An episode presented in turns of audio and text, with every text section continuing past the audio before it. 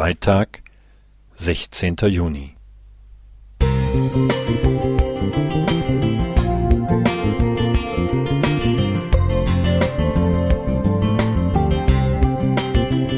Ein kleiner Lichtblick für den Tag.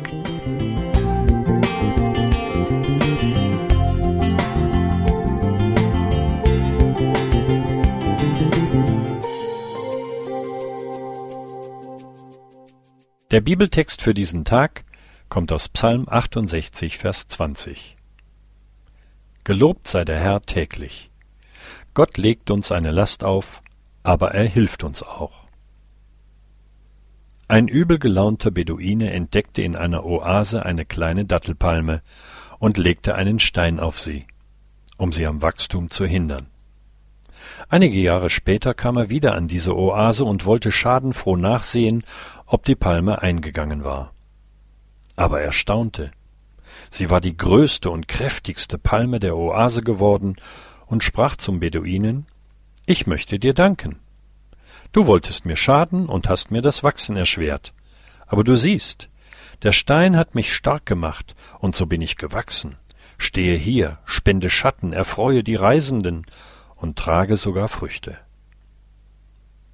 Mir fiel beim Psalmvers zunächst das Wort Last auf. Dabei fängt der Vers doch mit dem Loben an. Oft erkennen wir erst im Rückblick, wie uns Gott durch eine Last wachsen ließ. Ich muss an Simon von Kyrene denken. Als Jesus den Kreuzbalken durch Jerusalem schleppen musste und zusammengebrochen war, zwangen die römischen Soldaten Simon, den Kreuzbalken zu tragen. Lukas 23, 26. Aber der Balken war selbst für Simon, der harte Feldarbeit gewohnt war, zu schwer und ließ ihn schwitzen. Vielleicht machte er sich hier zum ersten Mal Gedanken über den Mann aus Galiläa, der am Kreuz eine viel größere Last trug, bei der nicht nur der Schweiß, sondern auch sein Blut floss. Für uns.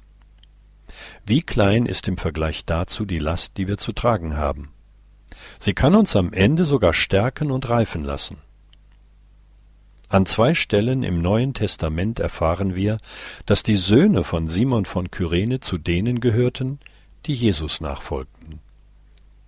Es ist deshalb mehr als wahrscheinlich, dass aus dem Träger des Kreuzes auch ein Nachfolger des Gekreuzigten und Auferstandenen wurde.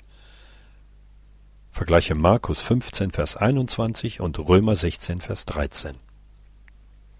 Wenn wir heute unser Kreuz auf uns nehmen, unangenehme Aufgaben übernehmen oder manches aushalten müssen, inwiefern hilft es uns dann, daran zu denken, dass Jesus ein viel schwereres Kreuz getragen hat? Diese Frage soll keine Schuldgefühle wecken, sondern uns daran erinnern, wie Gott aus Lasten etwas Gutes entstehen lässt. Burkhard Meyer Musik